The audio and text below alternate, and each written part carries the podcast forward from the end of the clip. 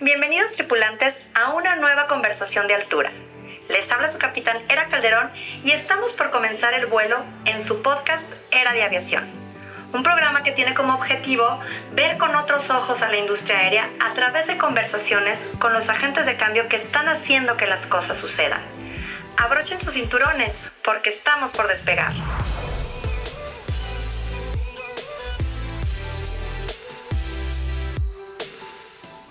Hola, ¿qué tal? Soy Era Calderón y les doy la bienvenida al podcast Era de Aviación.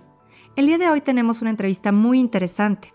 El transporte aéreo es uno de los medios más seguros, sin embargo, a veces ocurren accidentes e incidentes que es necesario investigar para poder prevenir que estos vuelvan a suceder y de esta forma fortalecer la seguridad aérea.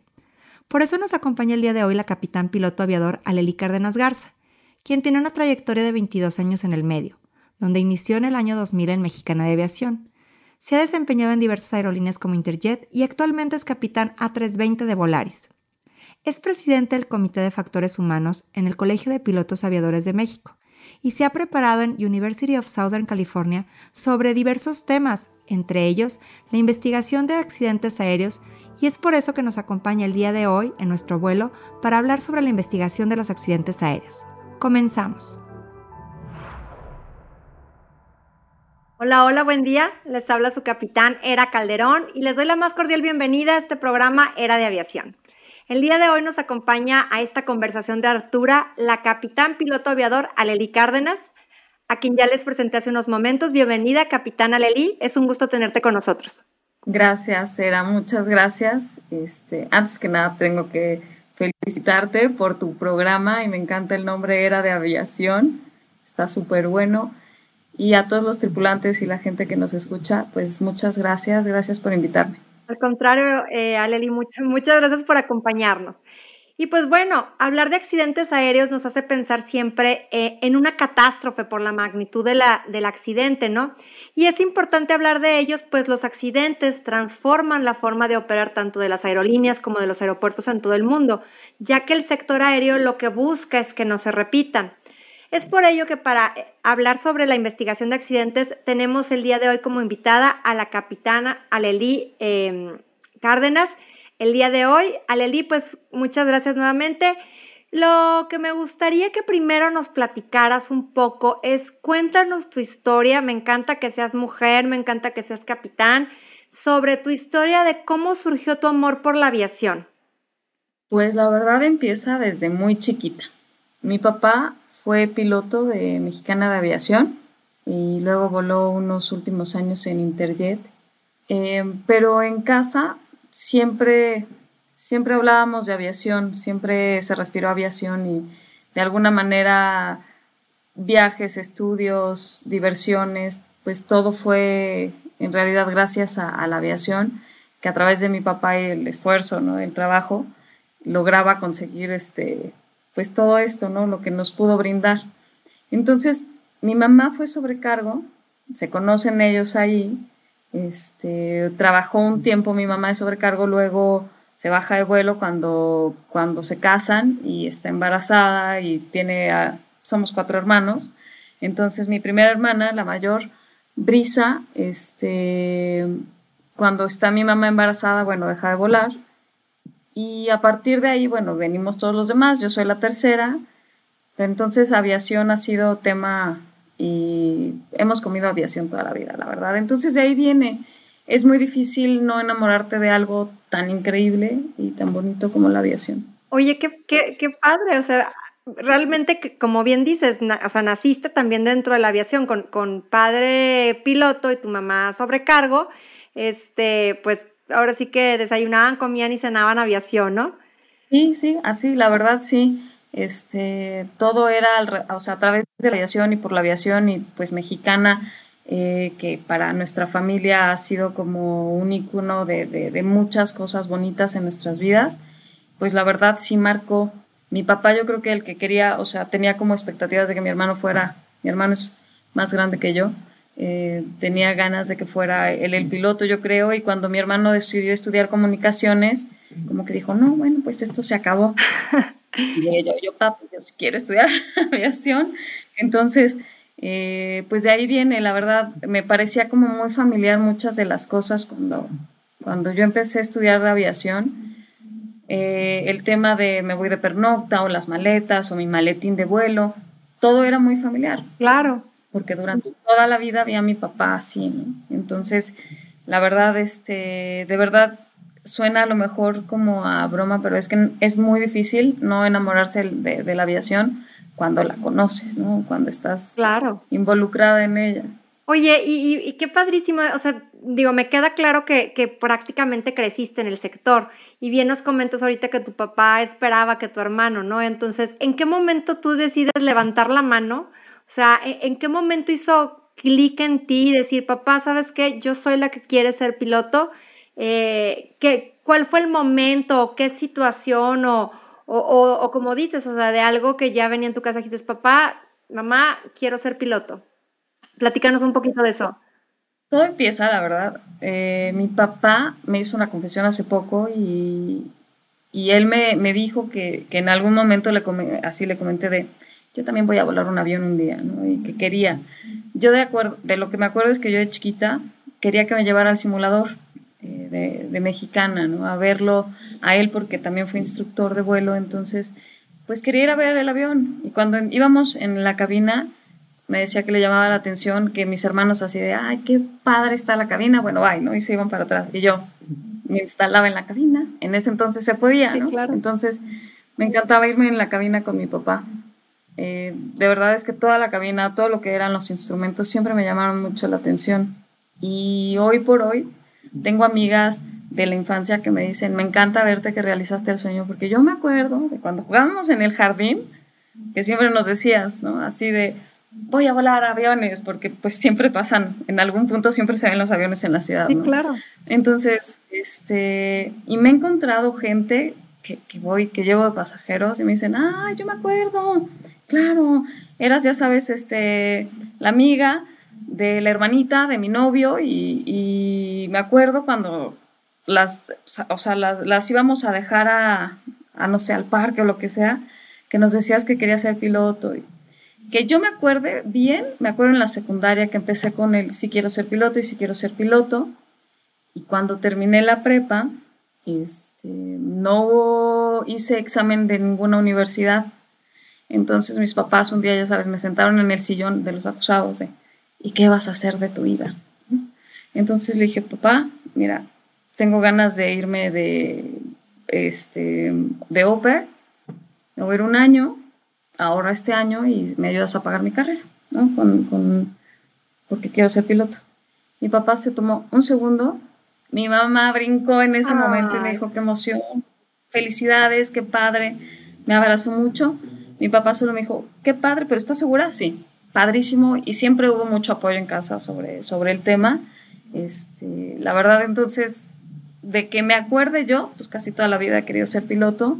Cuando iba en, el avión con mis primas, también me acuerdo que les decía que yo las iba a llevar volando y jugaba a despegar y jugaba a aterrizar y todo. Digo, también tuve otras ideas como ser veterinario porque me encantan los animales, pero este, me gustan mucho las artes. Pero yo decía, puedo estudiar algo de, a lo mejor, un diplomado de historia del arte eh, pero quiero, quiero volar aviones, quiero estar dentro de la aviación. Y entonces, pues así fue como se dio y, efectivamente tomó clases de pintura y todo esto. Oye, oye, qué, qué, padre, ¿no? Y, me encanta que como dices, cumpliste tu sueño, que, que, a lo mejor es el sueño de muchas mujeres y que no, no, lo, no lo ven o que no cuentan con ese apoyo de su familia o que no lo ven tan materializable, ¿no? Entonces, Quiero que me platiques tú ahora ya como capitán de un, eh, de un eh, avión. Cuéntanos un poco eh, como mujer, ¿cuáles han sido esos hitos importantes que has logrado o que han marcado en tu vida? Quiero que nos platiques, por ejemplo, ahorita qué avión vuelas, en dónde vuelas, así como brevemente nada más para darle a los tripulantes la idea de qué es lo que hace Aleli día a día. Bueno, yo empecé volando en Mexicana de Aviación, Luego estuve en Interjet. Hoy estoy de capitán de Airbus 320 en Volaris. Han sido tres empresas maravillosas. He tenido muy bonitas experiencias eh, en las tres. Hoy, gracias a Dios, sigo trabajando en Volaris. De hecho, llegué de vuelo hace rato, estoy muy contenta. Y muchas de las cosas, la verdad es gente que he conocido, experiencias de vuelo que he tenido, inclusive experiencias con los pasajeros, experiencias que, que marcan historia, eh, que marcan mi primer vuelo de capitán, liberada, ya había dejado al asesor, me dijo, muy bien, bueno, te vas solita. Entonces en ese primer vuelo estábamos esperando el avión, el copiloto y yo, y se acercó una señora y me dijo que ella era abogada y que había tenido ella muchas dificultades para estudiar eh, leyes. Eh, me parece que estudió en la libre de derecho, entonces que había sido muy complicada toda su historia dentro del derecho y que sabía lo que significaba a veces el esfuerzo que, tenemos que poner como mujeres, que a veces tienes que demostrar que puedes y que sabes, cuando muchas veces a, a los hombres les creen inmediato y como mujer a veces tienes que llegar a decir, no, espérenme, y tienes que demostrarlo. Entonces ella, hablábamos sobre esto en, antes de subir al avión, se va, este, llegamos a, fue a Huatul con mi primer vuelo de Capitán Solita, entonces bajó y me dejó una carta. Es una carta que hoy tengo enmarcada porque marca una, un, pues fue un momento importante en mi vida como primer vuelo eh, de Capitán Sola. Y así he tenido experiencias súper bonitas en donde tanto hombres como mujeres, niños, chavos, chavitas, se acercan este, y a veces me piden una foto o, o, quieren nada más entrar a saludarme.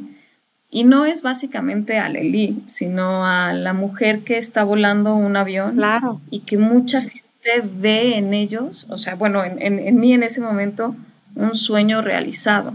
Me acuerdo una señora que me abrazó y de verdad se puso a llorar porque su papá no la había dejado ser piloto. Bueno, nos pusimos a llorar las dos, ¿no? Entre la emoción y, ay, no puedo creerlo, sí, yo también. Fue muy bonito, la verdad, ¿no? Y así, una vez una niña súper bonita venía caminando en el pasillo, volteó a ver a la sobrecargo. Me imagino que le pidió permiso para, para pasar a la cabina, la sobrecargo se asoma, le digo, sí, que venga. La niña no me dijo nada, entró, me dio un abrazo era y se fue. Entonces, cosas así eran súper bonitas. Una niña una vez también llegó, me abrazó y me dijo, ay, me encantaría ser como tú, qué bonita, así, y se fue. Entonces son cosas que te dejan helada. Claro. Una pasajera me dijo que, soy muy valiente, este, que era la primera vez que, que ella volaba y que le daba mucho miedo y que se sentía muy confiada ahora porque fue una muy buena experiencia. Oye, qué, padre, ¿no? o sea, qué, qué padre, perdón, perdón que te interrumpiera, pero qué padre este, este cúmulo de vivencias, Aleli, que, que como dices, uno, representas el sueño de muchas mujeres que quisieran estar ahí, ¿no? Y también inspiras a niñas a decir, yo quiero ser ella de grande.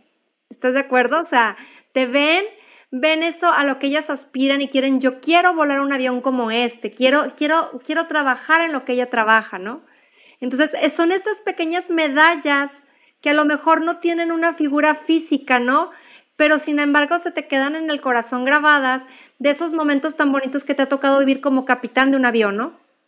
Sí, de verdad, y hemos, ahora sí que los tripulantes dentro del avión hemos recibido muchas veces desde figuritas, medallas, galletas, cartas, dibujos. Me encanta cuando los niños me dan dibujos, están en mi refrigerador. De verdad es que yo sí valoro todos los detalles, eh, eh, porque para mí, como dices, y me encanta cómo lo, lo, expresas, son medallas. Eh, y vuelvo al punto, no es, no es para Lili, sino es como un, un, si se puede, hay que seguir adelante, si hay sueños por alcanzar. Este, es muy bonito, la verdad, el aprecio que, que, muchas veces la gente expresa en las cabinas. Qué padre. Digo, y me encanta y me encanta que lo compartas con los tripulantes porque me toca en la vida diaria luego escuchar a chicas que su sueño es ser piloto y le digo, pues, órale, las oportunidades están ahí, solo, solo es que tú las busques, ¿no? O sea, que tú, que tú busques llegar a ese, ese punto que tanto deseas, ¿no? Entonces, aquí es una prueba más de, de que los sueños sí se cumplen y como bien dice Leli, o sea, el vivir día a día tu sueño, yo creo que ha de ser eh, o es una de las profesiones más gratificantes, ¿no? Poder desarrollarte en lo que amas. Qué, qué bonito, Aleli. Sí, era, la verdad es muy, muy lindo el, el poder levantarme y decir, voy a hacer lo que me gusta. La verdad es que a veces no se siente ni como trabajo, de que es una pasión. Y de verdad, hoy con mucha lluvia entrando a México, a veces ves soles, a veces ves amaneceres, a veces ves hasta lluvias de estrellas, nos ha tocado ver. Eh, y todos son, siguen siendo medallas. Claro. ¿Qué ruta? Otorgadas por personas, por el universo, por Dios, o sea, de verdad, todos los días. Y es un recordatorio de decir, ¿cómo me gusta mi trabajo? Verdad, es que cómo lo disfruto. Oye, claro, ¿no? Y, y, como lo expresas es increíble, como son amaneceres que se te quedan grabados, son, son puestas de sol, son atardeceres. Eh, ha de ser increíble estar viendo un cielo estrellado en la noche, ¿no? Eh, desde una cabina. Me imagino que ha de ser increíble. Y, y quisiera preguntarte, ¿cuál, o sea, ¿qué ruta es la que más disfrutas? A lo mejor todas las rutas tienen su encanto, pero ahorita sí platicando en corto, ¿qué ruta es la que más disfrutas? Pues, híjole, sí, yo creo que todas tienen encanto. Eh, dentro de México me gusta mucho em, aterrizar, por ejemplo, en Cancún, me gusta. Eh, me gusta Tijuana, me gusta volar a Tijuana. Guadalajara es un aeropuerto también bonito, ahora está en crecimiento, eh, está en una expansión, entonces se pone muy interesante también dentro de México eh, son retos constantes. El aeropuerto de México es un aeropuerto bien padre para operarlo. Tiene su chiste, pero me gusta también, la verdad, es un aeropuerto que disfruto. Internacionales, me gusta cuando volábamos a Portland o cuando llegué a volar a Vancouver. Me gusta Bogotá. Bogotá también siempre ofrece una experiencia este, importante porque también hay eh, clima y orografía, entonces son retos bien padres. Panamá, no sé por qué me gustaba tanto Panamá, una pista muy linda también, una llegada sobre el mar muy bonita. Como que hay muchos, ¿eh? o sea, te podría seguir hablando de todos los aeropuertos también. Qué padre, ¿no? Qué, padre poderte digo, tener que cada día te ofrezca para ti eh, no una rutina, sino esa, qué, ruta vas a volar el día de hoy y que, que tienes encanto, ¿no? Qué, padre. Si te parece bien, Eli, me gustaría que fuéramos encaminándonos un poco ahora al tema eh, de que queremos platicar, abordar el día de hoy, que es sobre tu experiencia. ¿Cómo, cómo decidiste especializarte o cómo decides tú eh, empezar a, decir, yo quiero especializarme en investigación de accidentes? Decir, ¿qué, ¿qué fue lo que te motivó a dirigirte por este camino? Digo, aparte de ser eh, capitán piloto aviador, ¿Qué, te buscó, qué te gustó, qué te hizo eh, tomar esta, esta, decisión o este camino, ¿no? Digo, sabemos que en México no hay tanta gente que se dedique a la investigación de accidentes, por eso me parece muy interesante el, poder entrevistarte sobre este tema. Yo me acuerdo de un accidente que marcó mucho mi papá. Eh, fue el, no sé si es el 940 de Marabatío. Fue un 727 por una explosión de una llanta. Eh, yo estaba muy chiquita, fue en el 86 este accidente. Entonces, pero me acuerdo que estábamos en, en, una casa de, de, una playa, estábamos en una playita, y, y recuerdo que mi papá estaba como impactado por la situación. Ese yo creo que es como de las primeras veces que yo escuché de un accidente de aviación. Pasa el tiempo, entro a Mexicana y empiezas a conocer gente que conoció al capitán que iba en el vuelo y a los sobrecargos, o sea, a los tripulantes. Entonces, me, me empezó a llamar mucho la atención. Uno de los capitanes que investigó este accidente, eh, tuve oportunidad inclusive de volar con él. Fui su copiloto y es, un, y es una persona, el capitán Gerardo Brandt, que le aprendes mucho. Es, un, es una persona muy leída, es una persona que sabe mucho de investigación y cuando empiezas a ver cosas tan interesantes, o sea, no me refiero a interesante como en el sentido del accidente porque siempre es muy triste la situación, claro, pero todo lo que envuelve un accidente, que es una cadena de situaciones, eh, eh, es una cadena de eventos. Entonces, toda la, el cómo se va llevando y cómo se llega a al, saber que fue la llanta, porque hablaban inclusive de que había sido una bomba. pero se dan cuenta que no, que fue eh, la llanta que se había calentado la masa de los frenos. Este, y por ahí vienen algunas recomendaciones. Entonces, como que empiezo yo a envolverme en, esta situación de, es muy interesante el cómo por un accidente salen recomendaciones internacionales. O sea, no nada más fue para Mexicana de Aviación, fue para, o sea, el mundo de la aviación en general. Y es así como pasa los accidentes o incidentes. Se, investiga, vienen las recomendaciones y la mayoría de veces son este, a través de la OASI, los lineamientos que tenemos que seguir y establecen ciertas o nuevas reglas para, para evitarlo. La parte interesante de esto, de, de estudiar o investigar accidentes, pues es evitar que vuelva a pasar está envuelto el factor humano. Entonces, a mí esta parte del factor humano, investigación de accidentes, me, llama mucho. Entonces, cuando viene 2003, hay un recorte en Mexicana. Yo salgo recortada porque era de las más nuevecitas. Y pues veo que además de volar un avión, eh, pues necesitaba hacer algo más. Y en todo este tiempo, eh, pues me puse a investigar cómo podía hacerlo. Más adelante estudio en la Universidad del Sur de California eh, el curso de investigación de accidentes de SMS, de factores humanos y de APSEC.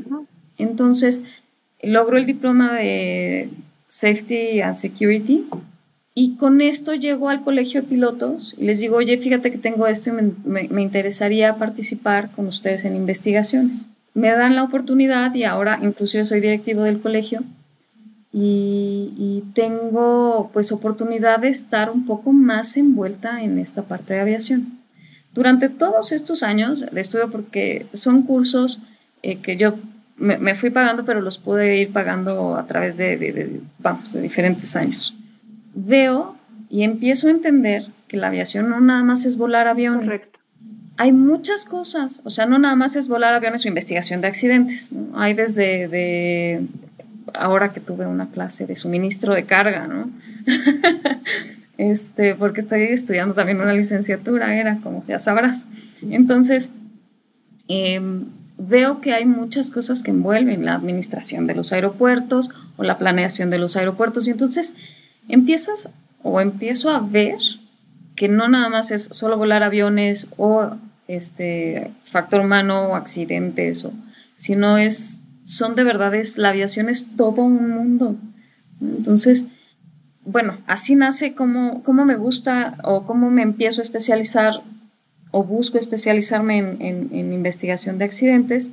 Y aquí en México, bueno, solo he participado en un par, no, no creas que tengo tanta experiencia como me gustaría, pero estoy en vías de, claro. estoy en el camino, creo que de, alcanzar y de seguir desarrollando eh, pues un, un, pues un expertise de, investigación. También gracias a Dios no es como que ocurran tan frecuentemente, ¿no? Aquí en nuestro país, ¿no? Los accidentes, digo que e, e, entre, dentro de lo que cabe es bueno, pero finalmente, como dices, es la oportunidad que se tiene para poder investigar y conocer más a fondo, ¿no? Claro, además el colegio, por ejemplo, asiste a la autoridad o ayuda a la autoridad eh, cuando, cuando la autoridad pues solicita al, colegio. El apoyo. El apoyo. Entonces, también no en todas las investigaciones podemos participar o no estamos participando en todas, porque también hay ciertas reglas, como te decía, alineamientos, inclusive marcados por OASI, este, o, reglas también de cada país y de cada eh, autoridad, ¿no? de cada país, eh, para, para desarrollar las investigaciones, porque pues son también a veces temas sensibles. Claro. Aquí, bueno, me, gustaría nada más acotar un poco eh, para que nuestros, nuestros tripulantes sepan. El anexo 13 del convenio de Chicago, el convenio de la, que, crea la Organización de Aviación Civil eh, Internacional, es el que tiene como objetivo la investigación de un accidente o un incidente. En este, en este eh, precisamente anexo es donde figuran los requisitos internacionales para que todos los países que formen parte del convenio de Chicago pues sepan o, vean estos lineamientos de cómo se debe de realizar una investigación y Y, precisamente lo comento porque, como bien señalas, es la OASI la que da los lineamientos de cómo debe hacerse la investigación del accidente, cómo se debe de obtener esos datos, cómo se tiene que tener. Me imagino que todo esto, precisamente como bien tú lo señalabas, para buscar prevenir esos accidentes en un futuro, ¿no? O sea, eh, esto es nada más como para, como para mayor información para los que, los que nos escuchan este, ese es, ese es el anexo donde se encuentra por parte de la OASI toda la información de la investigación de accidentes. Así es. Y aquí, aquí por ejemplo, me llama mucho la atención es, eh, obviamente, como, como decíamos al inicio, un, un accidente pues siempre es una noticia trágica, ¿no? Siempre es, un, es una situación o una noticia que no queremos, pero si lo ves de una manera eh, pues fría, lo que te hace es decir, o te lleva a la, a la idea es por qué sucedió. Y en el por qué sucedió es investigar para que no vuelva a suceder, ¿no? Es, es para, porque finalmente sabemos que estos accidentes, como bien decías, transforman toda la forma de operar, es decir, la aviación no vuelve a ser igual después de un accidente, ¿no? Es, es son, son situaciones muy sensibles. Digo, a lo mejor podemos verlo ah, como, como cierta comparación que a lo mejor es, importante mencionar, accidentes terrestres puede haber más en número, ¿sí? Es, mucho más frecuente. Un accidente aéreo puede que sea menos frecuente, y, digo, los, los dos no dejan de ser accidentes, pero por la forma en la que se desarrollan los accidentes aéreos, se, pues denominan como una catástrofe, como un suceso que, que, impacta demasiado, ¿no? Por, por el número de personas afectadas, por los daños, por, por una situación de cosas. Por eso es que la aviación es una de las industrias en las que la, la, seguridad es el primer, el mandamiento más importante o el primero, ¿no? Es preservar esa seguridad.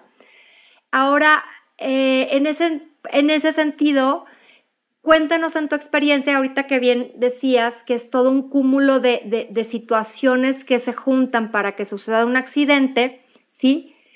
¿Qué es más frecuente que se, por lo que sucede un accidente? Es decir, por factores humanos, es decir, por el error humano, por problemas con comunicación, por un tema meteorológico, o puede ser, por ejemplo, fallas mecánicas o, no sé, un, factor externo, como por ejemplo acabamos de ver hace, hace unos días de una, una ah, un ave perdón, que se mete en el motor de una aeronave y pues obviamente se puede controlar o es mucho más fácil, pero si no, pues puede llegar a ser eh, un, accidente, ¿no? Por ejemplo.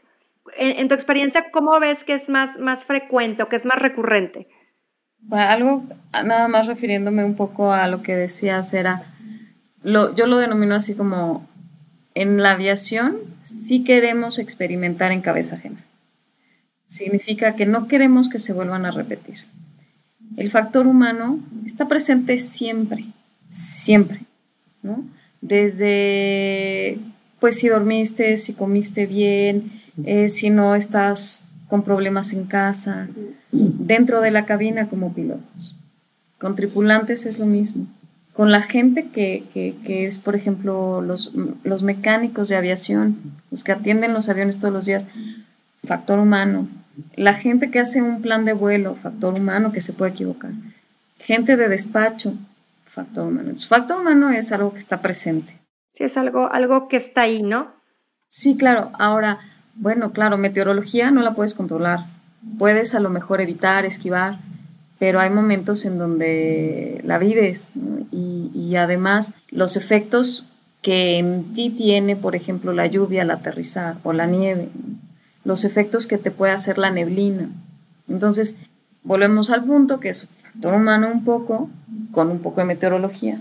Entonces son, son cadenas de eventos, de situaciones. Eh, a veces cuando hay un accidente, y no nada más en aviación, siempre dices, híjole, si hubiera frenado el coche no le pegaba, o si, si me hubiera tardado más en salir del estacionamiento, a lo mejor eh, no le, no sé, no cae en el bache, porque lo hubiera visto, o porque a lo mejor, no sé. Entonces, pues siempre hay un y que hubiera sido diferente, o cómo hubiera sido diferente esto. Es muy difícil decir que es la meteorología, o que es el error humano, o que es una cosa, no, siento que no la puedes definir siento que siempre hay factores contribuyentes. Los fierros fallan, o sea, a veces ha habido accidentes por alguna fractura que tenía eh, o sea, el material se estaba venciendo y en ese momento se dañó. O, como bien señalas, ¿no? El, propio accidente que veíamos de Mexicana, digo que a mí, a mí también me tocó vivirlo muy chica, igual que a ti, y me tocó que también me marcara mucho, ya después de grande que, que, lo, lo, lo, estudié, lo investigué yo, pero para la parte legal, y, la verdad es que, como dices, fue un, un, tema de los neumáticos, ¿no? De un sobrecalentamiento de neumático que ahí, pues el piloto, como en su momento, en ese año, cómo podían a lo mejor eh, prevenirlo, ¿no? Y, que finalmente explota en el aire y, causa una situación en la que, pues bueno, supimos el desenlace, este, digo, muy fatídico el accidente, realmente una catástrofe muy lamentable, pero como bien dices, esto cambió eh, normatividad o cambió lineamientos o pone sobre aviso a las aerolíneas en todo el mundo sobre ya pasó aquí, que no vuelva a suceder en ningún otro lado, ¿no? Sí, inclusive con, con, o sea, lo que se había inflado las llantas y hablan de muchos temas, inclusive eh, de también de jornadas y de, o sea, familia, muchas presiones que vas viviendo en el día a día, ¿no? Sí siento que fue un un accidente que yo siendo muy niña, no es que me acuerde como tal, pero yo me acordaba a mi, o sea, ver a mi papá preocupado, yo decía, ¿qué pasó, no? O sea, pues, se cayó un avión, ¿no? En ese momento, sin entender la gravedad y además sin saber que iba a ser como parte de lo que me marcara a mí, como para, para más adelante entender la importancia de la seguridad, de entender que muchos de nuestros procedimientos están escritos, y suena horrible, pero están escritos por sangre, sangre y que a través de ellos, por eso la importancia de respetar eh, pues todos nuestros procedimientos de seguridad, tanto internos eh, de, cada aerolínea como los marcados, por ejemplo, las recomendaciones por OASI o las normas que tenemos. Y bueno, tú sabes mucho más de leyes que yo, ¿no? Entonces, todos los reglamentos nacionales e internacionales. Siento que, que cada accidente ha marcado eh, de alguna manera, pues, el cómo vemos la aviación, el cómo los ojos eh, se han puesto en, la seguridad de la aviación por ser tan catastróficos. Eh, hablábamos el otro día ¿no? del KLM y del Panam. Sí, del de Tenerife. Platícanos un poco para los, los, tripulantes que no conocen un poco de, este accidente, que es un accidente, yo creo que es el más importante o el considerado como el más catastrófico en, en temas de aviación civil, por, por la situación que, que, conllevó a este accidente. Platícanos un poquito, ¿no? Eh, para que los tripulantes lo, lo conozcan de este accidente, Aleli, por favor. Claro, bueno, este accidente, pues es un accidente muy estudiado, obviamente, ha sido ejemplo de muchas de las cosas, eh, claro, con factor humano, es que tiene muchísimas cosas este, a subrayar. Muchos aviones iban a Las Palmas, entre ellos uno de Panam y uno de KLM. Los dos son 747 con eh, de capacidad de, pasajeros pues arriba de 300. La verdad no, tengo el número exacto. Estos aviones se desvían por una bomba en Las Palmas y llegan a Los Rodeos, que es otra de las islas que era su aeropuerto alterno. Como saben, eh, todos los aviones volamos de A a B y siempre tenemos un C, o sea, siempre hay un aeropuerto alterno por cualquier eventualidad. Este era un aeropuerto pues más pequeño, y empezaron a llegar muchos aviones y además aviones que generalmente no visitaban este aeropuerto. En el momento que se empieza a abrir, ah, también otro tema es, se cierra uno por la bomba, pero aquí teníamos eh, mal clima además. Entonces había una neblina, lo cual también complica la, la, cuestión de visibilidad para moverse en un aeropuerto pequeño, aviones tan grandes, tantos aviones y además se da la situación de que no todos estaban tan, tan eh, relacionados con este aeropuerto porque no, es, no era el aeropuerto que frecuentaban. Si no estaban familiarizados. Exacto. Entonces, eh, estaba el, el KLM, de alguna manera queda en una calle de rodaje, el Panamá atrás y otros aviones. Pero bueno, hablemos de estos dos que son parte, bueno, en el momento son, más adelante les platico que son los que tienen el accidente. Empieza a abrir por clima y en ese momento el KLM decide cargar combustible. Pero para cargar el combustible a un jumbo pues se toma bastante tiempo. El problema es que la jornada de los pilotos también estaba por vencerse. Eh, también hay lineamientos de el tiempo que podemos estar en, en servicio los tripulantes, tanto pilotos como sobrecargos. Estaba por vencerse y lo que ellos querían también, me imagino, era llegar a descansar porque pues, ha de haber sido pues, un día de estos largos. Sale eh, el KLM primero a rodar sobre la pista, hace un backtrack y va el, el Panama atrás del, del KLM el KLM sale por una calle de rodaje, regresa y entra a la cabecera de la pista por la cual va a despegar. El Panam está en la pista y por ahí hay una situación de comunicación también, en donde eh, les dicen algo sobre autorización del despegue. No, no, que estuvieran autorizados a despegar, pero por ahí hay una confusión con, con la comunicación y el KLM dice estamos autorizados a despegar ponen las potencias y el copiloto todavía le dice al capitán, capitán, estamos autorizados. Sí, sí estamos. Pone potencias y el KLM estaba en la pista todavía. El Panam se supone que lo ve venir, esas son, eso es lo que dice eh, uno de los sobrevivientes, que fue el copiloto de Panam, que lo ven venir y ellos intentan salir rápido, pero bueno, eventualmente no alcanza a salir. Y es reconocido hoy como uno de los accidentes eh, ser más fatal, más bien, porque mueren 583 personas, me parece. Sobreviven algunos del Panam, creo que los del KLM tristemente murieron todos. Eh, y este accidente que es, eh, pues, fue en el 77, ha sido un parteaguas en la aviación. Y vienen muchas cosas. El capitán, me parece que el KLM era un jefe de, no sé si de pilotos o de adiestramiento, pero entonces tenía un cargo en la empresa en donde vuelve al punto, factor humano, meteorología. Entonces se, van haciendo una cadena de eventos. No fue, no fue la neblina y no fue que, que el aeropuerto de los rodeos estuviera bien o mal, sino fue un aeropuerto pequeño lleno de aviones, todos ya querían salir porque todo el mundo tiene que cumplir itinerarios y además los pasajeros también quieren llegar ya a sus, destinos. Entonces, hay muchas cosas el piloto, por ejemplo, el copiloto, no fue asertivo o no fue lo suficientemente directo con el capitán para decirle, no, capitán, no podemos despegar. A lo mejor así se hubiera evitado un accidente, un accidente tristísimo.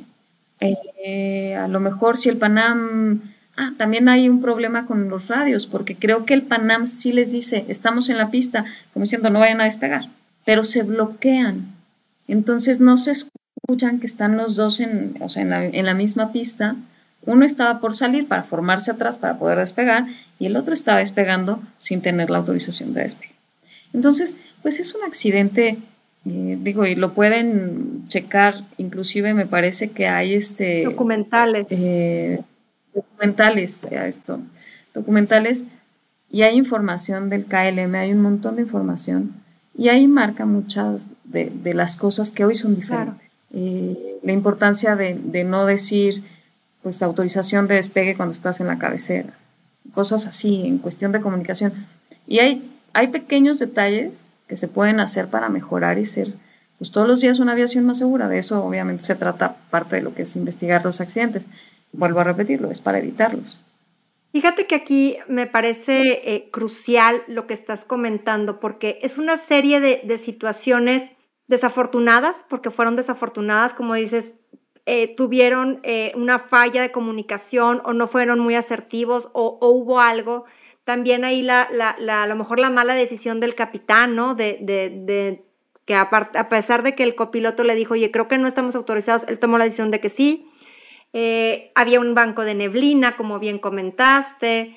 Y, pues bueno, toda esta serie de situaciones, aquí quisiera yo resaltarlo para los tripulantes, sobre todo para aquellos que no están inmersos dentro del sector de la aviación, porque nosotros sabemos, a veces somos todos muy impacientes, estamos en un aeropuerto esperando nuestro vuelo y nuestro vuelo viene retrasado. Eso me pasa, me ha tocado a mí mucho, sobre todo con vuelos que a veces vienen de la Ciudad de México, donde hay bancos de neblina muy temprano. O me ha tocado también de, de, de Monterrey, donde también hay bancos a veces de neblina. Entonces, si el primer vuelo de donde sale el, vuelo que va a llegar hasta tu ciudad, por ejemplo a Chihuahua, proviene de la Ciudad de México y hay un banco de neblina, obviamente va a retrasar las operaciones. Pero tienen que entender los pasajeros, ¿sí? O aquellas personas que van a volar, que no es por una situación que a lo mejor ni, ni la aerolínea ni el aeropuerto prevé y quiera, ¿no? Porque obviamente el retrasar las operaciones es una, pues, prácticamente una pérdida, un retraso en, todo el, en todos los slots, en todo esto pero es una necesidad por tema de seguridad, ¿no? Hasta que no haya las condiciones meteorológicas favorables. Como, como piloto, ¿cómo vives esto, no? E, e, este, este tipo de retrasos, de, o sea, ¿cómo le pudieras explicar tú a, a los que somos pasajeros eh, esta situación como piloto, cómo la viven ustedes y cómo darnos a entender que, que pues realmente son situaciones que están por encima, porque son temas de, de, de salvaguardar lo más importante que es la vida de los pasajeros, ¿no? Y obviamente pues de, las tripulaciones y, y, de, de, las aeronaves, ¿no? ¿Sabes qué pasa muchas veces con estos bancos de neblina, por ejemplo? Si tú te paras a lo mejor abajo, así casi casi en la cabecera de la pista y tú sí ves para arriba y dices, es que cuál neblina, veo perfecto, pero de arriba no se ve, no se ve la pista, entonces no podemos aterrizar. A veces de verdad la gente, no sé si nos cree o no, pero sí se, sí se enojan, la verdad y les explica, saben que hay, están cambiando de pista, está lloviendo, hay, no sé, una tormenta y tenemos que mantener o nos vamos a ir al alterno porque no podemos aterrizar porque está lloviendo tan fuerte que se cerró el aeropuerto y cosas que están fuera de verdad de las manos de quien sea. O sea, no hay manera de controlar esto. Sí, claro, hay pronósticos y se prevé y se carga más combustible en una situación, pero tampoco puedes venir con la pipa de combustible, ¿sabes? Al lado. Claro. Entonces, también hay veces que no hay combustible que, que, que, aguante, ¿no? De verdad, prevés alguna desviación, claro, si hay turbulencia, o si sabes que va a llover más, más tarde, o si hay pronóstico de neblina, o sea, todo lo vas planeando. Con el equipo de las aerolíneas, todo lo, vas planeando. Y lo que menos queremos como pilotos, eso por favor de verdad, sépanlo, es llegar tarde porque si nosotros los llevamos tarde, yo todavía muy probablemente tenga que regresar todavía y a lo mejor inclusive tengo otro vuelo después. Entonces, si yo salgo tarde en el primero, créanme que voy a llegar tarde a mi casa. Y yo también quiero llegar a descansar, quiero llegar a estar con mi familia, pero antes que nada, o sea, antes de, cualquier vida, de, cualquier pasajero está la mía, la, la de mi tripulación y por supuesto todos mis pasajeros. Y lo que siempre buscamos es pues, ser seguros. Y de verdad cuando uno mide dice, no, no podemos salir así. Me ha tocado una vez, inclusive una vez en Oaxaca, me pongo lista para despegar, estábamos en la cabecera, o sea, como mencionan es tomar pista para despegar.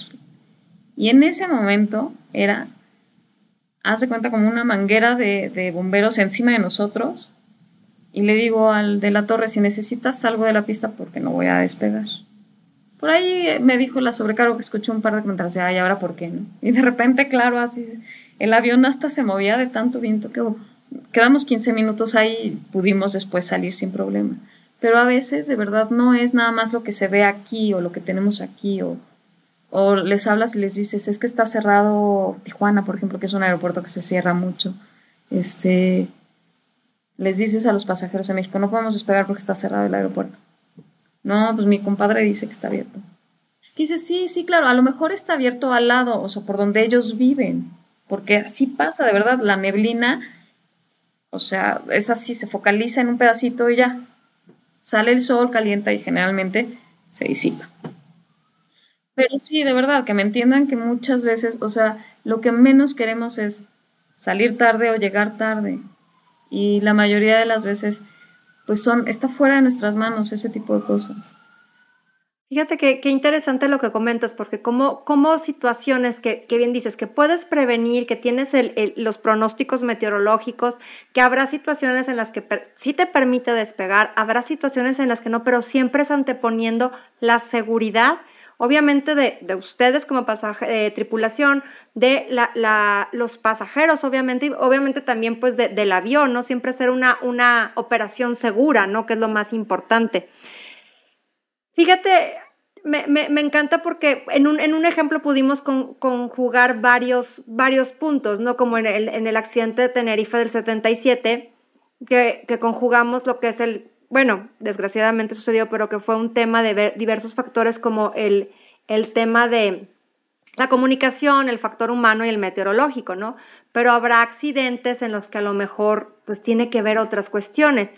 Digo, por ejemplo, eh, como comentábamos, ¿no? O sea, puede haber una, una, una este, ave que, se succiona por el motor, eh, puede haber un, tema técnico, si mal no recuerdo, eh, bueno, más bien para comentarles a nuestros tripulantes, hace no más de 3, 4 años sucedieron los accidentes, por ejemplo, con los eh, Boeing 700 MAX, 737 MAX, que fue, una, fue un tema técnico, ¿no? O sea, fue un tema de una falla desde, desde la construcción y que inclusive bajaron las aeronaves este, por, por el tema de, eh, creo que era una falla en el sistema como de estabilidad o el, que hacía que la punta eh, se mantuviera elevada y, pues bueno, esto nada más para que lo comentarlo con los, con los, este, ah, con los tripulantes, es decir, hay, hay muchas situaciones que, que pueden llevarte a que se desencadene un accidente. Sin embargo, ¿cómo, cómo, cómo lo que busca la investigación es prevenirlos? Por ejemplo, otro accidente que también sonó mucho fue el de, el de, la, el de la aerolínea chapecuense, donde cayó con un equipo de, de fútbol, ¿no? Y así es. Claro, y eso fue, por ejemplo, una situación rara, porque el que venía volando con el equipo chapecuense, eh, se empezó a quedar sin combustible. Pero en ese momento, de verdad, lo que casi nunca pasa, otro avión se declaró en emergencia antes que él, le dieron prioridad, porque también es un proceso de prioridades cuando declaras una emergencia. Y por eso este avión, el, eh, el que tuvo el, el, accidente, en donde pierden la vida muchos, es por no haber declarado una emergencia, no hacer un procedimiento correctamente.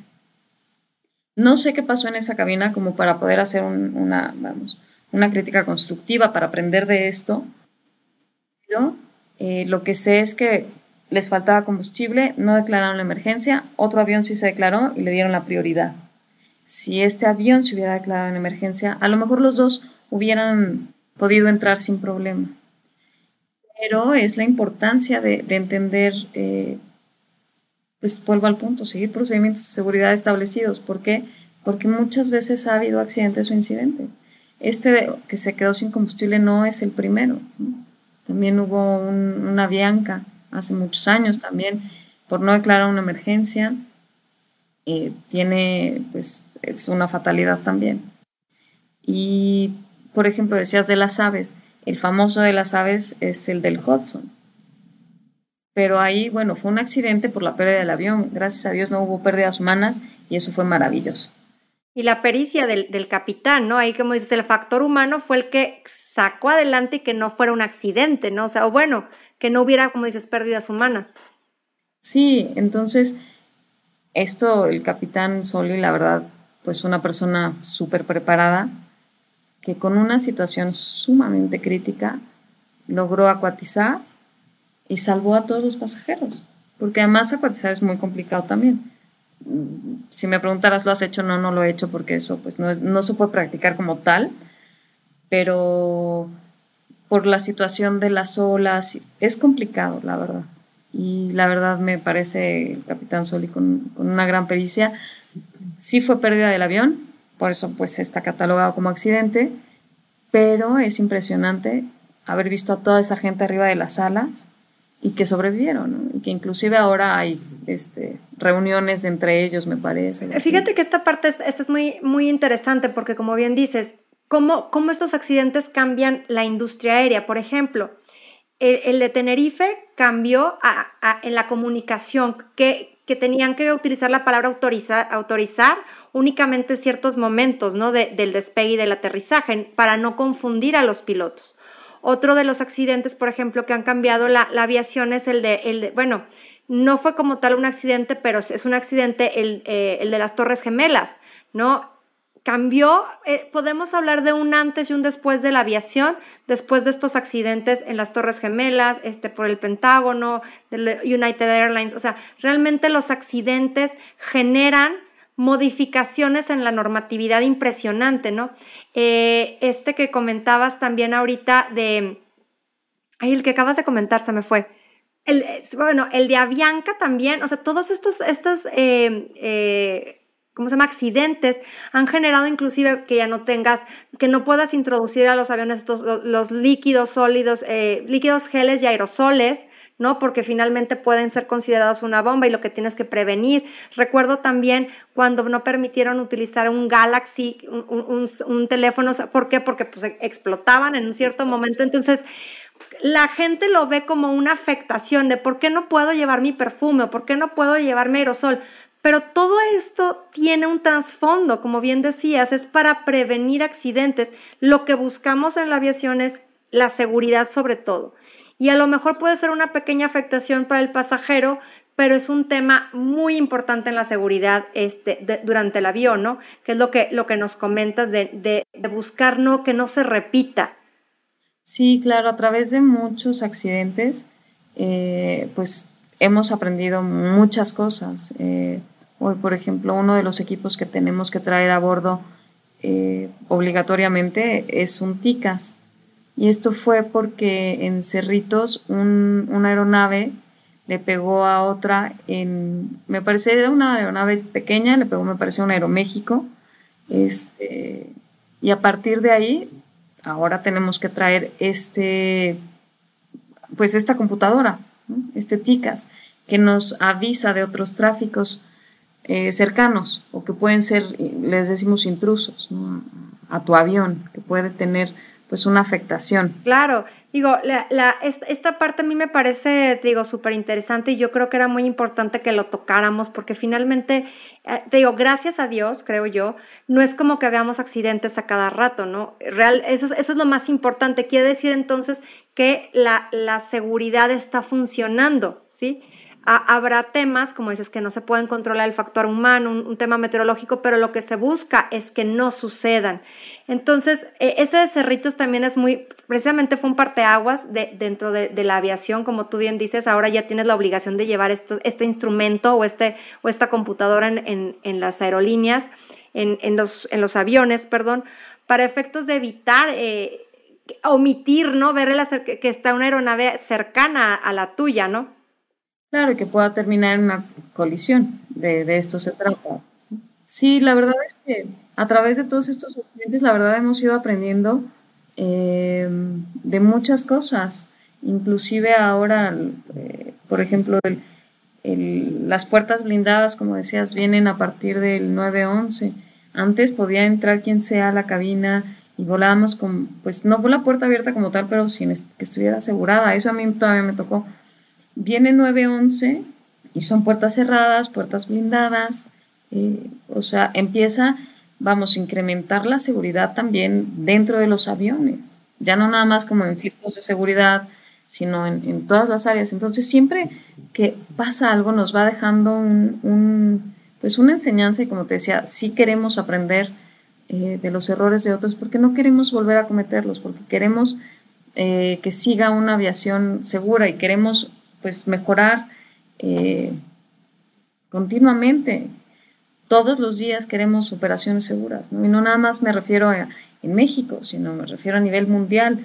Esto es lo que busca la base. Eh, fíjate que aquí me, llama la atención algo que, señalas, porque inclusive estamos hablando de, temas eh, que tiene que ver con tripulaciones, que tiene que ver con temas meteorológicos, pero también se han dado accidentes por temas de pasajeros disruptivos y que ahora el capitán tiene la obligación de en un momento dado poder identificar este tipo de situaciones y me ha tocado ver cómo bajan a pasajeros en, otros aeropuertos, piden autorización porque un pasajero viene causando una conmoción o, o está haciendo actividades que pueden ser consideradas como inseguras para, para el vuelo, ¿no? Sí, luego de verdad muchas veces eh, los pasajeros cuando les pides por favor, no sé, ponga su maletita arriba o abajo y se enojan y no lo hacen y de verdad es que dices, si no puedes seguir ahorita una instrucción tan simple como sube la bolsa o baja la bolsa o muévela, ¿qué va a pasar si realmente tengo una emergencia a bordo y le digo necesito que haga esto o que salga por esta puerta o, o, o sea, la vida de los demás pasajeros, si no seguimos instrucciones, puede estar en riesgo. Inclusive la vida de mis tripulantes, ¿no? Eh, de la gente que va a bordo. Entonces, todo influye, como decíamos hace rato, ¿no? O sea, la aviación no es así. todo influye, todo tiene que ver una cosa con la otra. Eh, ahorita con los cubrebocas, que mucha gente se enojaba mucho con los cubrebocas. Eh, en Estados Unidos me parece que ya no los usan. En México, por disposición oficial, todavía tenemos que traerlos. Y la gente está molesta. Pero la verdad son reglas a seguir. Y es una simple regla. ¿Molesta? Sí, yo creo que sí es muy molesto tener cubrebocas pues tres horas o dos horas cuando hace calor o estás incómodo. Uno es por seguridad en cuestión de salud y otro es porque finalmente lo indica. Y si no podemos seguir una, una simple instrucción, por eso muchas veces se toma la determinación de dejar un pasajero que no quiere seguir una instrucción. Y no es, el, no, no es en sí el cubrebocas o no es nada más el apagar o no el celular. Es, puede ser un expon, o sea, ¿cómo se dice? Exponencialmente puede ser un peligro. Entonces, necesitamos detectarlo y por eso siempre se les pide de favor, por favor apague su celular o por favor póngase el cubrebocas o por favor necesito que suba o que no me bloquee la salida de emergencia. Y no entienden muchas veces es que no me quiero parar por mi bolsa. Y muchas veces yo he escuchado a los sobrecargos que dicen, yo se la bajo en un ratito, a los 10.000 pies yo se la bajo. Em, pero el estar sentado en una salida de emergencia, no puedes traer nada en los pies porque bloqueas esta salida. Entonces, seguro a todos eh, los pasajeros y a todos tus tripulantes era, les ha tocado alguna vez alguien que les toque salir de emergencia, les pidan por favor mover las cosas. Y tiene una lógica, y tiene una lógica el, eh, el eh, estar bien sentado con los cinturones abrochados a la hora de aterrizajes y despegues. Em, casi nunca pasa nada, pero el día que pasa dicen, si hubiera traído el, el, cinturón, y si me hubiera puesto bien, o si... Fíjate que hay una entrevista, me parece que es justo del Chapecuense, eh, de donde mueren varios de este equipo, hay un, no sé si es o un jugador o una pasajera que sobrevive y dice, por ponerme en posición de impacto con el cinturón sobreviví a este accidente. Claro, todo tiene un, en, la aviación todo tiene un porqué, Aleli, y eso es lo que quiero transmitir. Eh, precisamente los accidentes nos han enseñado, ¿no? Esta investigación, estos datos obtenidos nos han enseñado eh, o nos dan dado estos lineamientos que tenemos que seguir, ¿no? Porque es una, una guía para sobrevivir, precisamente, ¿no? Este, me llama mucho la atención porque ahorita que, ahorita que platicabas eso, recordé un caso que me tocó en un vuelo hace mucho tiempo, yo pues mucho más chica, de esas primeras veces que empecé a volar sola, me tocó una, una, digo, a lo mejor por mi estatura siempre busco ir hasta adelante, ¿no? Entonces por las piernas y, busco ir más cómoda. Y me tocó una, una señora, era un vuelo muy temprano, que estaba, llegó, hizo el, asiento para atrás, sí se puso el cinturón, pero se puso un antifaz. Y me acuerdo mucho que le pidió la, la, sobrecargo y le dijo, necesitamos que, ah, y cerró la ventanilla, necesitamos que este, ponga en correcta posición su, su respaldo, que abra la ventanilla y que vea las instrucciones. La señora muy molesta le dijo que no, que porque tenía que llegar a un evento en la mañana y que no lo podía hacer. El capitán decidió bajarla, porque él visualizó que por su actitud iba a poder ser un problema. Digo, te estoy hablando de hace mucho tiempo, yo creo que fácilmente fue como en el 98, 2000, ¿no? Pero a lo mejor lo que ella no vio es que esos, esas instrucciones como tú bien dices, si por alguna circunstancia hubiera una situación de emergencia, esas, instrucciones pueden salvar su vida, ¿no? ¿Cómo luego hay esta, esta, esta que, no queremos seguir o, que, decimos, no, que al cabo no pasa nada? No, no, realmente tú nunca sabes cuándo va a pasar. A mí me ha tocado que nos desvíen en, vuelos por tolvaneras y, ves la arena literal en la ventana y, tienen que desviar. Entonces, realmente hasta que no, no, te ha tocado vivir un cúmulo de experiencias, es que sabes que todo tiene un porqué, ¿no? Claro, o sea, esta pasajera no es porque no quiso subir la ventana. Y si, de verdad yo les digo, bueno, es por su seguridad, pero si no les preocupa su seguridad, bueno, de verdad piensen en los demás. O sea, vienen 160 o 140 pasajeros más, no sé, un número más grande. O sea, por favor, regálanos 10 minutos de tu tiempo para que todos vayamos seguros, ¿no? Esta persona no quiso abrir o no quiso escuchar las instrucciones, que generalmente cuando dan las instrucciones de seguridad todo el mundo hace algo diferente menos atenderlas. Está bien, muchos ya se las saben y también está bien. Pero, por ejemplo, la última vez que te subiste al avión, ¿viste en qué avión, en qué avión ibas? Era, no sé, te pregunto, ¿viste el tarjetón de seguridad? ¿Dónde están tus salidas de emergencia? Porque cuando hay emergencias, todos empiezan a correr y a gritar. Ahora que todo el mundo graba las emergencias, hemos visto gente evacuando con maletas. Por favor, pasajeros, tripulantes, si les toca, ojalá no, pero si les toca una evacuación, no se bajen con sus maletas, por favor. Hay un accidente de un, me parece un Sukhoi, no estoy eh, completamente segura, no fue hace mucho. Aterrizaron, empieza a quemarse el avión y los pasajeros de adelante por tomar sus cosas no salieron los de atrás y murieron. Entonces, de verdad, ¿cómo podemos perder la conciencia de decir, voy a tomar mi maleta, es más importante que salvar al pasajero que viene atrás? Y tiene toda una conciencia porque tenemos tiempos límites probados, este, o sea, por empresas, por eh, autoridades, que tenemos que salir todos en cierto tiempo. Entonces, si todos los pasajeros pierden 16 segundos o a lo mejor 8, no sé, en lo que suben, abren, sacan sus maletas. Ah, no, esta no era la mía, era la otra. No sé. De verdad, hagamos una conciencia. Si me preguntaras, oye, o sea, tú te preocupas, sí, pero también me preocupan los demás. O sea, no nada más es una pasajera que no quiso bajar, subir su, su ventanilla. Es que todos estamos envueltos en esto y cuando todos estamos encerrados en un tubo que se está quemando, lo único que queremos es salir pero puedes salir y dejar tu maleta ahí. Sí, como bien señalas, perdón, hay momentos que son vitales, o sea, hay segundos vitales. Te lo digo porque, por ejemplo, sé que en los entrenamientos de, de los sistemas de extinción de incendios, todos estos cuerpos de bomberos que están en trene y entrene precisamente para digo, para que gracias a Dios nunca pase, ¿no? Pero tienen que estar totalmente preparados para cuando suceda.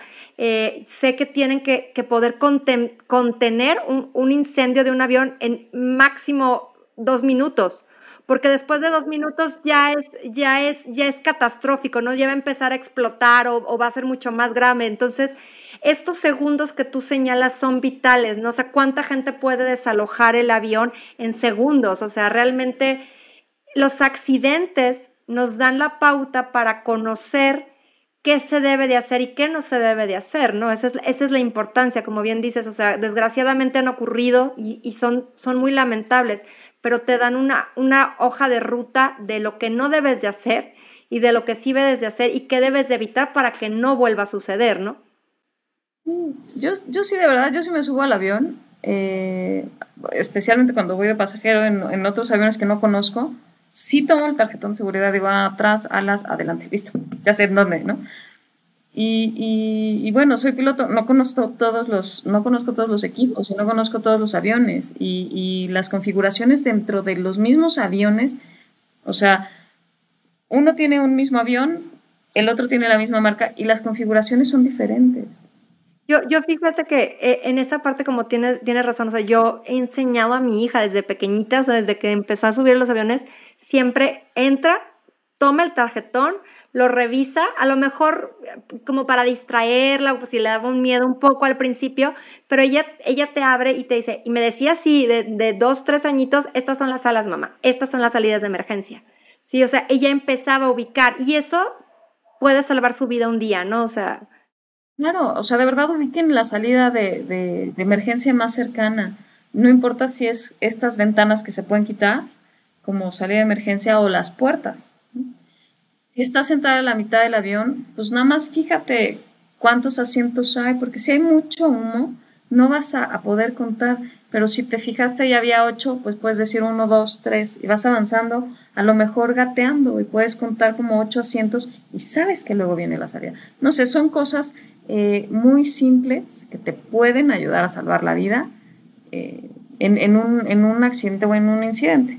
Fíjate, ahorita esa recomendación que hiciste me pareció ideal porque no lo entiendes hasta que no sabes el por qué. Siempre me pregunté yo, mucho más chica, digo, antes de estar inmersa en el mundo de la aviación, ¿por qué te obligaban a tener las ventanas abiertas en el despegue y en el aterrizaje? ¿Sí? Y dice, pues si yo no quiero que me venga dando el sol en la cara, ¿no? Por ejemplo. Pero hasta que me explicó precisamente un piloto, me dijo, porque en caso de un accidente ya tienes la ventana abierta, no se, no se traba para poder abrir y saber dónde estás, si estás en agua, si estás en una selva, si hay un hueco, si, o sea, tienes que poder identificar dónde te encuentras, una ubicación, ¿no? Sí, exacto. Entonces, eso es vital, o sea, poder ver dónde estás ubicado en temas de un accidente, ¿no? No sé si, si, recuerdas en el terremoto del 2017 en la Ciudad de México, como que a partir de ahí hicieron mucha conciencia mucha gente de tener una mochila con documentos o copia de documentos, una botellita de agua, una lata de atún, que inclusive te dice cámbiala frecuentemente, tenla cerca de tu entrada, que son medidas de seguridad. O sea, seguramente del 2017 acá no ha habido otro temblor tan fuerte y esa mochila seguro está ya empolvada, ¿no? Pero ahí la tienes por si pasa algo. Lo que haces es, tomas una medida preventiva que te ayuda a reducir el riesgo, pues un peligro que puede venir en cualquier momento. Entonces, cuando, y, lo, y fíjate cómo lo dijiste, abrí la ventana y te dijo el capitán, es que se abre la ventana. A lo mejor esa ventana no se abre, pero te abre los ojos ante un momento de decidir, ¿sabes qué? No, me voy a ir por atrás, porque adelante ya vi que se está hundiendo ¿no? en el agua o en el lodo, o no sé. O de este lado hay fuego, creo que me voy a ir del otro lado. Y si te dicen, salga por este lado, dices, no, no voy a salir por ahí, porque veo que hay fuego. ¿no? Eh, porque también hay que entender una cosa, eh, el personal de seguridad, los sobrecargos, están ahí para indicarte y ayudarte, pero también viven un estrés. Entonces también se pueden equivocar, te pueden decir salga del lado derecho y querían decir del lado izquierdo, ¿no? O sea, entonces, pero tú sí estás viendo, tú estás en la jugada. Es estar consciente de tu entorno, ¿no? Claro, de verdad, por ejemplo, pequeñas cosas, de verdad usar el cinturón mucha gente me dice, oye, ¿qué hago en las turbulencias? Es que me quería dormir. Y luego afloja el cinturón todo lo que... y ya te acuestas. Pero no te lo quites. Porque las turbulencias de verdad, se ha muerto gente. Es raro porque las turbulencias, la gente, yo sé que va muy asustada con turbulencia, pero em, ha habido gente que de verdad se, se ha lastimado la cabeza o inclusive desnucado o ha habido sangre porque la gente no se pone el cinturón, porque se iba a dormir o porque me aprieta o porque estoy incómodo. Y yo sé que sí es incómodo definitivamente eh, traer, pues no sé si vas de México a Europa, que son alrededor de 12 horas, pues traer todo el tiempo el cinturón, sí. Y más cuando si tienes oportunidad, por ejemplo, de, de poder recostarte o acomodarte, pero lo puedes aflojar, de eso se trata, tampoco se trata que vayas apretado pero puedes mantenerte seguro con simples detalles como el cinturón de seguridad es para eso. Sí, correcto. Oye, pues muchas gracias. Vamos a empezar a prepararnos para aterrizar este vuelo, ir cerrando. Me gustaría que nos platicaras eh, cuáles son los retos que tú consideras más desafiantes de un piloto en el día a día. Ay, era. Yo creo que todos. O sea, mm, el reto es contigo mismo. Tú eres un reto porque factor humano, eres tú tu propio factor, ¿no? Dormiste, comiste bien, estás enojado con alguien, eh, aprender a ser empático, el, clima es, otro factor, eh, es un reto todos los días. ¿Qué puedes hacer para estos retos? Pues prepararte para lo que viene. Hacer un, o sea, esto es como piloto, ¿no? Yo esto es lo que intento, preparar mi vuelo un día antes, verificar NOTAMs o en las mañanas con los copilotos hacemos un briefing, eh, pero sí hay retos todos los días constantes. Claro. ¿Y qué le podrías tú recomendar a los pasajeros cuando se suben en un avión y que de pronto escuchan estas recomendaciones? Eh, algo que quisieras decirles y que tienes esta oportunidad. Mira, la verdad, hace ratito te comentaba que de verdad, si les toca una evacuación, no bajen con sus maletas. Es, es un tema y, cada vez que hay imágenes de una evacuación, si las tienes presentes de las últimas evacuaciones que has visto, están grabadas y la gente sale con, maletas.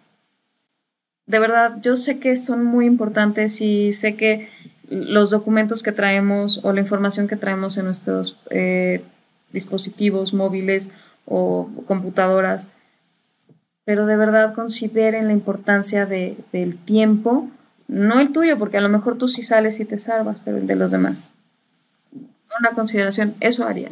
Y lo muy, muy, muy importante, disfruten el vuelo, de verdad disfrútenlo, es bien padre. Sí, esa, me encantó. ¿Qué le recomendarías ya para finalizar, Aleli? Aquellas, aquellas personas o aquellos pilotos que decidieran eh, interesarse por la investigación de accidentes aéreos, como tú que lo haces, que lo desarrollas, ¿qué les podrías decir? ¿Qué recomendación les podrías dar? ¿O qué se tendrían que estar preguntando? Eh, tendrían que estar eh, leyendo el anexo 13 o familiarizándose con el anexo 13. Em, pueden acercarse al colegio de pilotos, pueden buscar cursos de investigación de accidentes. Muchas eh, escuelas dan, en donde yo estudié es la USC, pero también tengo entendido que los da Fly Safety y diferentes universidades, tanto en México, eh, perdón, tanto en Estados Unidos como en Europa. Seguramente en otros países también hay, eh, no, no, tengo la información de todas, pero no se queden con, con, con esta cosquillita de, de, hacer algo más en la aviación, ya sea de investigación de accidentes o en el área de factor humano, porque hay cosas súper interesantes. De verdad la aviación ofrece un abanico de posibilidades eh, que no nada más es volar aviones. Claro, muchísimas gracias, Aleli. Me encantó esta plática. ¿Qué te llevas de esta plática? Ay, era, es que es una plática tan padre. La verdad es que nada más me faltó mi café y unas galletas y listo. La hacíamos y yo me podría seguir platicando contigo, me cae que otra hora. Así que en, alguna otra ocasión este, platicamos de cualquier otro tema. Ya sabes que, que, que me encanta pues aportar, aportar a la aviación. Yo aprendo todos los días, aprendo de gente como tú que sabe un montón de reglamentación.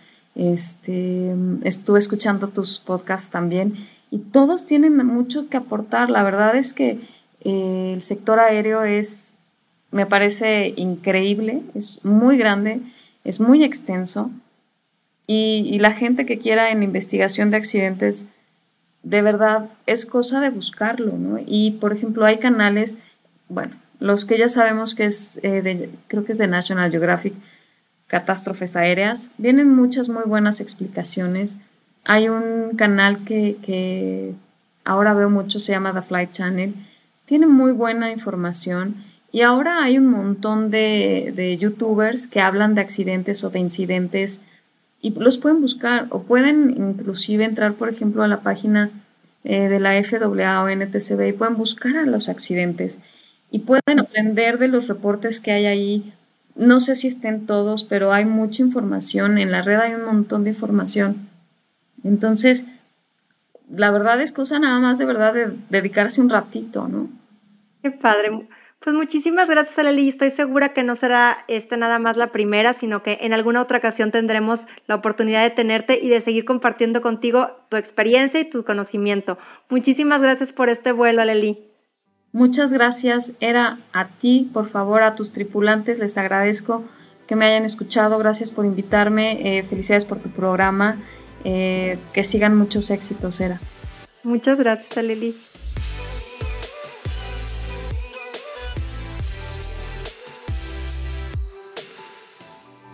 Queridos tripulantes, gracias por escuchar este episodio hasta el final.